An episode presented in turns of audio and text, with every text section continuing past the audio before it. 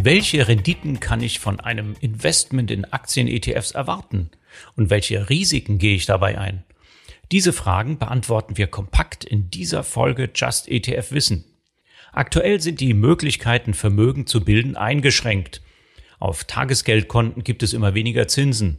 Bei vielen Banken müsst ihr auf größere Vermögen sogar schon Negativzinsen zahlen. Wenn wir jetzt noch die Inflation von rund zwei bis vier Prozent dazu rechnen, dann schrumpft euer Vermögen, wenn ihr in Tagesgeld anlegt. Nicht gerade rosige Aussichten. Ein Investment in den Aktienmarkt kann ein geeignetes Gegenmittel sein. Unternehmen erwirtschaften einen Mehrwert. Wenn ihr euer Geld darin anlegt, profitiert ihr davon. Eure Erträge generieren sich aus Kurssteigerungen und Ausschüttungen. Kursentwicklungen sind wichtige Werttreiber hängen aber hauptsächlich von den Erwartungen aller Anlegenden ab. Kommen Unsicherheiten auf, dann kann sich die Wertschätzung der Anleger auch sehr schnell ins Gegenteil umkehren und zu großen Wertverlusten werden. Solche Entwicklungen könnt ihr mehr oder weniger jeden Tag am Kapitalmarkt beobachten. Zum Glück sind bei ETFs Chancen und Risiken auf viele Schultern verteilt. So müsst ihr euch keine Gedanken über einzelne Unternehmen machen. Aber was könnt ihr von einem breit gestreuten ETF an Renditen erwarten? Reden wir nicht lange um den heißen Brei. Es sind rund neun Prozent. So das Ergebnis einer unserer Analysen. Davon müsst ihr dann noch Steuern auf Kapitalerträge abziehen und Produktkosten. Diese neun Prozent haben wir in einer Analyse von 600 Monatsendwerten über einen Zeitraum von 50 Jahren im MSCI World ermittelt.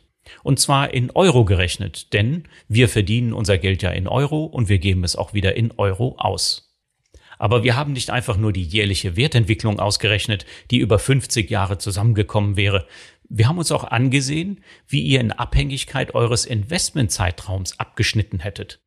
Also wenn ihr beispielsweise nur ein Jahr oder 15 Jahre investiert gewesen wärt.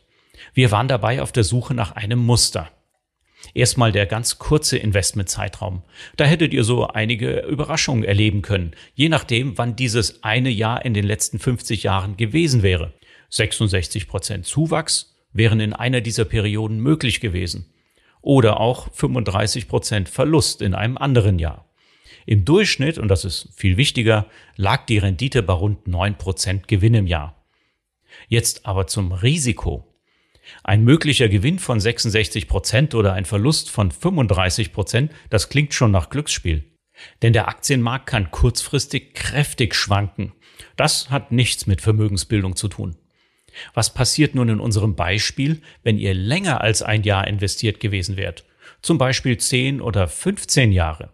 Das müsste doch die Ergebnisse verfestigen. Und so ist es auch. Ein Beispiel. Wärt ihr innerhalb der letzten fünf Jahrzehnte mindestens 15 Jahre lang in den MSCI World investiert gewesen, dann hättet ihr über diese Anlagedauer nie Geld verloren. Eine lange Anlagedauer kann also sehr gut vor den Risiken des Aktienmarktes schützen. Als lange Haltedauer gilt nach unserem Beispiel alles ab 15 Jahren. Und wie steht's um die Erträge bei einer so langen Haltedauer? Erfreulich, denn im Durchschnitt kamen auch bei längeren Anlagezeiträumen rund 9% jährliche Wertsteigerung zustande. Je länger die Investmentdauer, umso eher traten diese Renditen auf. Und nochmal, diese 9% sind aus dem Index berechnet, also ohne Steuer auf Kapitalerträge und ohne Produktkosten. Jetzt wäre es natürlich nett zu wissen, wie das Ganze in der Zukunft aussieht. Sind immer neun Prozent für euch drin? Das kann euch niemand garantieren. Um die nächsten 50 Jahre vorherzusehen, müssten wir schon in die Glaskugel schauen und das ist nicht unsere Spezialität. Übrigens scheitern auch die meisten Portfolio-Manager schon bei einer Prognose für einen Zeitraum von drei bis zehn Jahren. Wir bei Just ETF verzichten deswegen auf solche Vorhersagen. Trotzdem, für unsere Analyse haben wir ja eine Zeitreihe von 1970 bis Ende 2020 verwendet. Der globale Aktienindex MSCI World wurde in dieser Zeit aus Börsenpreisen berechnet, die an den freien Kapitalmärkten zustande kamen. Mit gewisser Vorsicht lässt sich also sagen, wenn das so bleibt, dann ist die Wahrscheinlichkeit hoch, dass unsere Analyse auch in Zukunft genutzt werden kann.